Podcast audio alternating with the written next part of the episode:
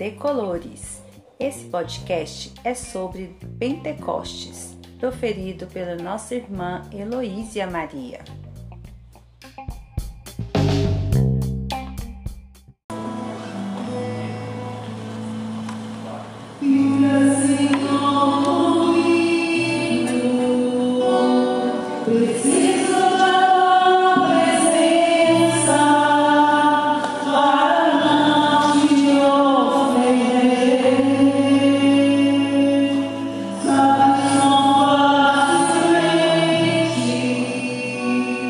So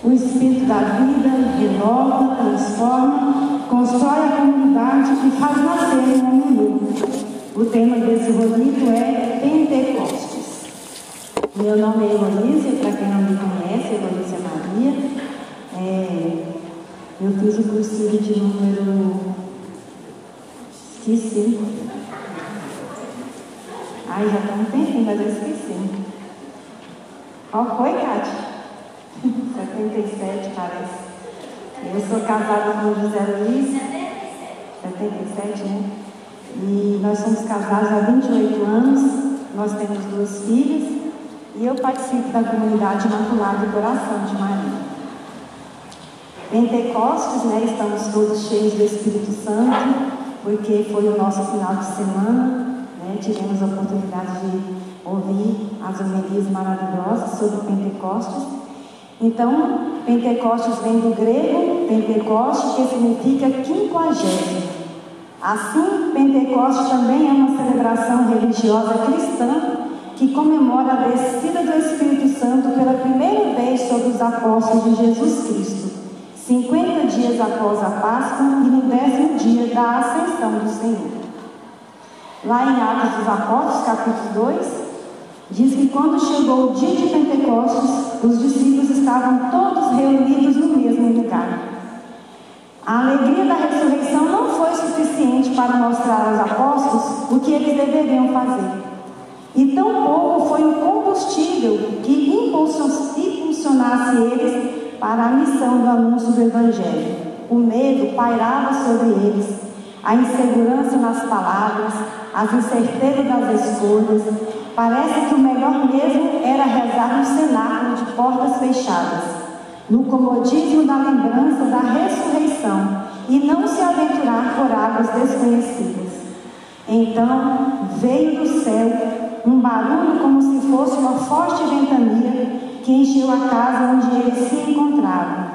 Todos ficaram cheios do Espírito Santo. Os padres ensinam que a igreja nasceu nesse dia, que antes os, os apóstolos, os discípulos estavam tímidos e com muito medo. E depois do, derramamento do Espírito Santo, Pedro abriu a porta do cenáculo e começou a pregar com todo o fervor do Espírito Santo que pelo menos 3 mil pessoas se converteram naquele dia. ainda em Atos dos Apóstolos, aconteceu Pentecostes, mas foi lá. O Pentecoste quer continuar acontecendo na nossa vida. Deus quer que Pentecoste aconteça hoje também na nossa vida. Ele quer derramar o Espírito Santo hoje. Ele quer que vivamos a vida do Espírito, dia após dia da nossa vida. Muitas vezes também nós ficamos igual os discípulos, né? Fechados, trancados no cenáculo, com medo, principalmente quando se diz a respeito à palavra de Deus. Quantas vezes nós é, não estudamos para confrontar uma, uma, uma verdade, para confrontar alguma coisa que fala sobre a nossa igreja. Muitas vezes também nós ficamos igual, né, com muito medo das palavras, medo que o povo vai dizer da gente. Então é preciso também que nós abramos a porta do Senado e não tenhamos medo de falar de Jesus. Para muita gente, ser uma pessoa cheia do Espírito Santo é aquela pessoa que vive cheia dos carismas. Pessoas que oram em línguas, e a pessoa que ora pelos enfermos e os enfermos são curados.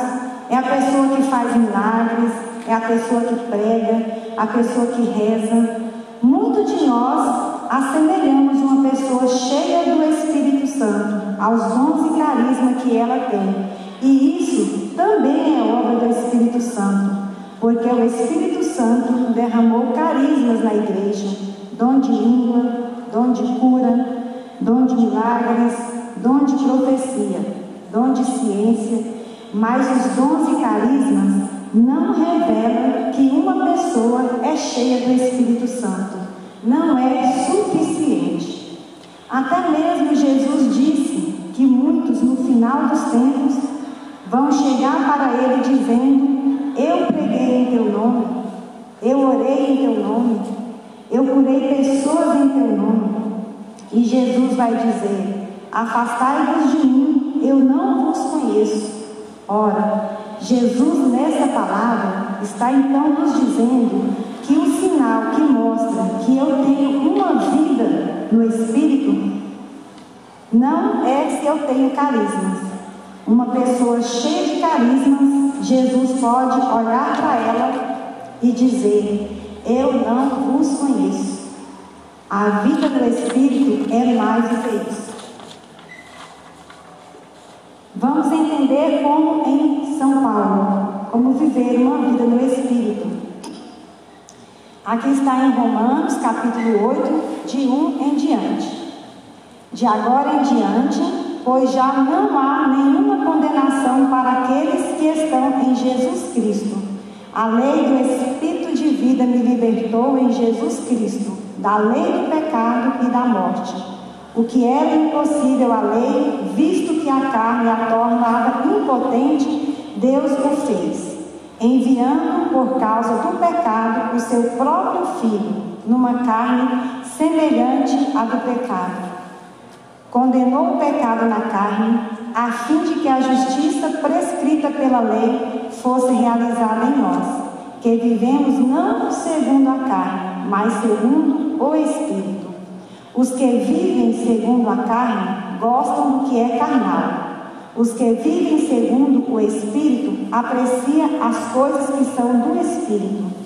A aspiração da carne é a morte, enquanto a aspiração do Espírito é a vida e a paz.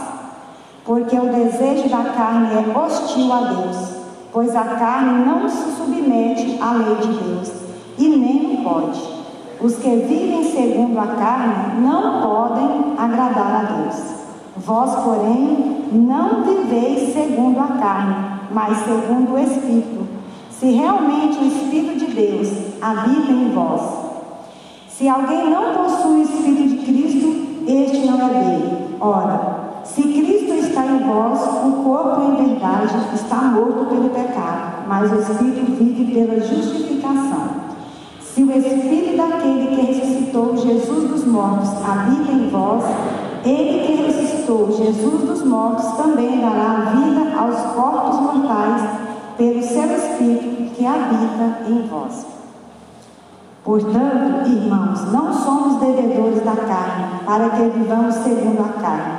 De fato, se viverdes segundo a carne, haveis de morrer, mas se pelo Espírito mortificardes das obras da carne, vivereis. Paulo diz, portanto, que não existe condenação para aqueles que estão em Jesus Cristo, que além do Espírito da vida, Cristo Jesus nos libertou do pecado e da morte. Que não vivamos segundo a carne, e sim segundo o Espírito. Com efeito, os que vivem segundo a carne desejam as coisas da carne. Os que vivem segundo o Espírito desejam as coisas do Espírito. De fato, o desejo da carne é a morte, e ao passo que o desejo do Espírito é a vida e a paz. A primeira coisa que a Bíblia está dizendo para nós é que a lei da vida de Cristo Jesus nos libertou dos pecados e da morte. Nós estávamos fadados a viver no pecado, a viver uma vida de morte, a viver a escravidão do mundo. Nós éramos incapazes de viver a lei da graça. Mas Cristo Jesus, como diz Paulo, nos libertou da lei do pecado. A cruz, cadê a cruz? A cruz é a prova de que não somos obrigados a viver no pecado, porque um homem chamado Jesus Cristo, que é Deus, morreu pelos nossos pecados e nos libertou de toda a vida suja, para que vivamos a lei do Espírito. Jesus veio para os pecadores. Nós temos essa mania, né, de às vezes, quando fraquejamos, ah, mas Jesus veio para os pecadores. Sim, Jesus veio para os pecadores, mas quer que os pecadores saiam da lei do pecado e entrem na lei do Espírito. Quando Jesus encontra Mateus naquela coletoria de impostos, Jesus sabia que ele era ladrão. Mas Jesus tira Mateus da lei do pecado e traz Mateus para a lei da graça, para a lei do Espírito. Quando Jesus encontra Paulo, o pecador, e vai ao encontro dele, ele tira Paulo da lei do pecado e traz Paulo para a lei do Espírito. Francisco de Assis levava uma vida de pecado e de prostituição, uma vida carnal. E aí, Jesus tira Francisco de Assis da lei do pecado e o traz para a vida do Espírito. Olhando para nós, o que nos impede de viver a lei do Espírito? Que qual pecado eu preciso me libertar para que eu possa também viver na, na vida do Espírito? Eu falo que o cursinho ele me tirou da lei do pecado e me trouxe para a lei do Espírito. Apesar de, estar, apesar de tantas quedas e, levant, né, e levantar de novo, mas foi um cursinho que que eu conheci a lei do Espírito, que é viver na vontade de Deus, pelo menos procurar fazer a vontade de Deus. Porque não levava as coisas da igreja muito a sério, né, antes de fazer o cursinho. Então foi no cursinho que eu tive esse encontro pessoal com Cristo. Então, quando eu estava fazendo a, o estudo para esse bonito, eu, eu me dei conta do quão maravilhoso foi o cursinho na minha vida. Né? Já passaram muitos anos, esqueci até o, o, ano que foi, né? mas assim, uma vez que se vista a consciência da gente nunca mais é a mesma. A gente pode até afastar, né? tomar uns rumos diferentes na vida, mas a nossa consciência nunca mais é a mesma. O cursilista tem aquela consciência que está sempre me acusando. Não adianta, o cursilista sabe quando está errado, sabe quando não está agradando a Deus. Queremos mergulhar na lei do Espírito para viver na graça, na nossa casa, no nosso trabalho, na faculdade e em todos os outros ambientes.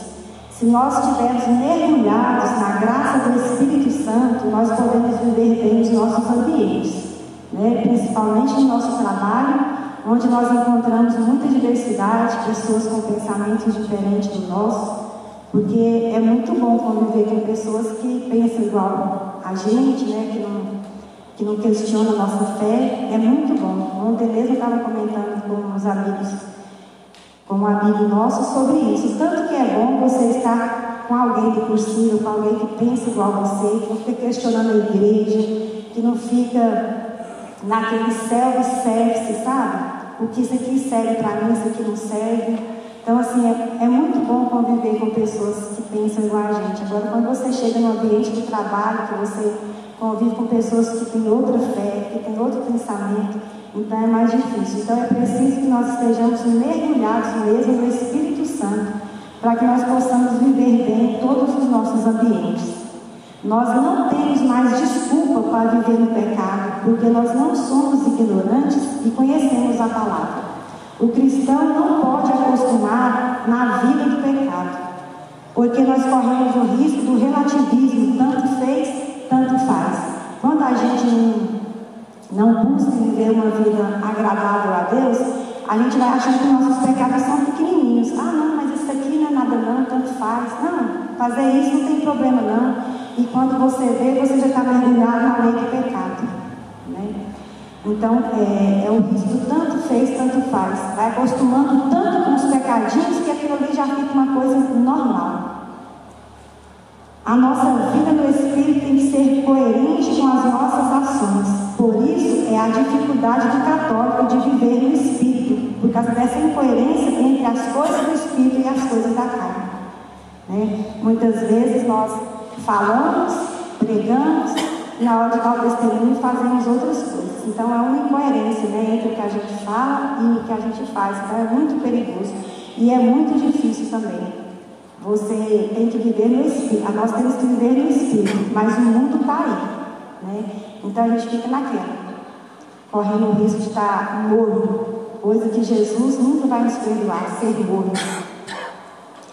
Paulo vai nos dizer que quem vive no Espírito quer as coisas do Espírito, e o que vive na carne quer as coisas da carne. Quem vive no Espírito vai querer o quê? A santidade. Né? Um casal de namorados que vivem no Espírito, eles querem viver a castidade. Né? Quem vive no Espírito vai querer o céu e vai fazer de tudo para conquistar. Sempre ouvimos, né? Quero ser isso, quero ser aquilo, quero ser médico, quero ser engenheiro, quero comprar um carro, quero comprar uma casa. Tudo isso é bom, não é pecado não. Mas o importante de tudo isso, está acima de tudo, é querer ser santo. E isso a gente quase não ouve. Eu quero ser santo. Quem vive no Espírito deseja a missa não para cumprir preceito. Quem vive no Espírito confessa para não ficar sem a comunhão. O desejo do Espírito é vida de paz. Ah, mas o que nós cristãos podemos fazer? Pelo jeito é nada. Né? Tem gente que, ah, mas o que, que eu posso fazer então? Parece que tudo é pecado, tudo é proibido. Você acha que não posso fazer nada? Não posso ir numa festa, né? não posso tomar uma cervejinha, não posso me divertir, não posso fazer nada. Podemos fazer tudo, desde que isso gere vida e paz. Então, para saber se nós estamos com o Espírito Santo, é isso. O que nós vamos fazer vai gerar vida? vai gerar paz? Porque o Espírito Santo ele gera paz e vida. Onde tem vida e paz, ali habita o Espírito Santo. O Espírito Santo nunca vai gerar morte e ódio. Quem vive no Espírito vive o amor. Vai ser paciente, né? O marido vai estressar a mulher, os filhos também, e ela vai estar ali, ó, paciente, plena, a pessoa que vive no Espírito, ela é prestativa, ela é gentil, ela presta serviço, ela é agradável, não é invejoso, não se ostenta, não é inconveniente, não é orgulhoso, não guarda rancor. A pessoa fala mal de você, vai te caluniar, mas você não guarda rancor.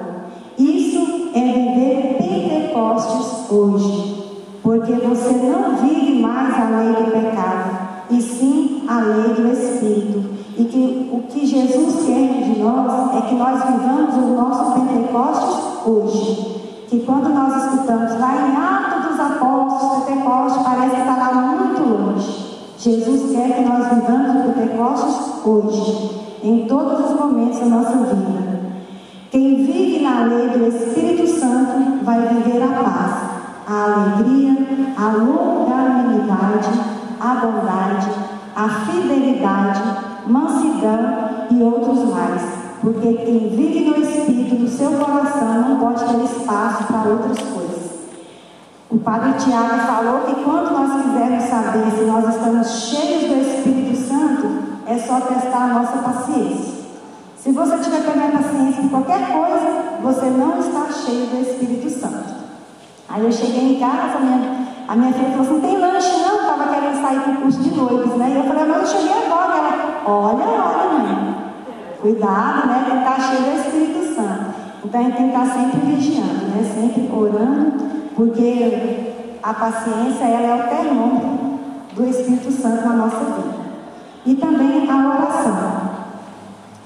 A oração, ela nos conduz né, à, à fortaleza do Espírito Santo e, e, e, muitas vezes as pessoas ficam deixando assim, a oração para a última hora, quando vai deitar, né, que está cansado. Então nós temos que tirar sempre uma hora para poder adorar o Senhor com a reza do Santo Texto ou com as orações diárias. Nós temos que estar sempre com o coração é, ligado o Padre falou assim: ao levantar, faça essa oração, peça ao Espírito Santo para te iluminar, para te guiar, todos os seus passos, todas as suas atitudes, né? e procurar viver em comunidade.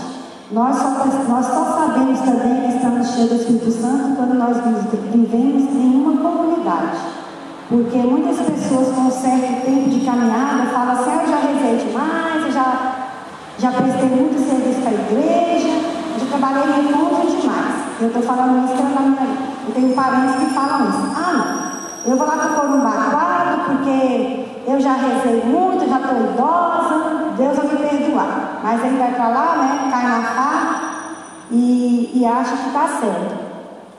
Então, assim, viver em comunidade é, é, importante porque é lá que você vai receber as críticas, é lá que você vai procurar melhorar, porque Igual o padre falou, se trancar na sacristia e rezar sozinho seria muito fácil. Você não ia pecar, você só ia rezar e agradar a Deus. Agora, você viver em comunidade é que você vai colocar em teste a graça que você vive do Espírito Santo, que você vai viver com os irmãos, você vai receber Cristo. Né? Eu mesma, quantas vezes eu já, já virei a cara para irmão da minha comunidade, né? e o padre vai me dar uma puxada de orelha em mim. Não pode, não pode ficar sem cumprimentar as pessoas. Né? Mas a em comunidade assim, não é 100%. Não é 100% bom, não é 100% ruim. Né? Mas nós temos que viver em comunidade. E é muito ruim quando você, às vezes, não participa da missa na sua igreja. Né? Você sente falta de cada rostinho da comunidade da gente. Eu já tenho 22 anos que eu participo da, minha, da mesma comunidade. Né? Então eu sou muito feliz por fazer parte da minha comunidade e das pessoas com quem eu convivo. Ele explicou também que uma pessoa que não está na comunidade, que fala assim, ah, eu vou rezar sozinho, vou rezar em casa mesmo, é o mesmo que tirar um carvão de um fogo que está bem aceso e pôr lá longe. Esse carvão vai apagar. Por quê? Porque nós temos que estar unidos para que a nossa fé seja aumentada através das, da vivência com os irmãos mesmo. Então, é, nós cristãos cursilistas queremos viver sempre no Espírito Santo. Louvado seja nosso Senhor Jesus Cristo. Ave Maria, cheia de graça, o Senhor é convosco. Bendita sois vós entre as mulheres, bendito é o fruto do vosso ventre, Jesus. Santa Maria, Mãe de Deus, rogai por nós, pecadores agora e na hora de nossa morte. Amém.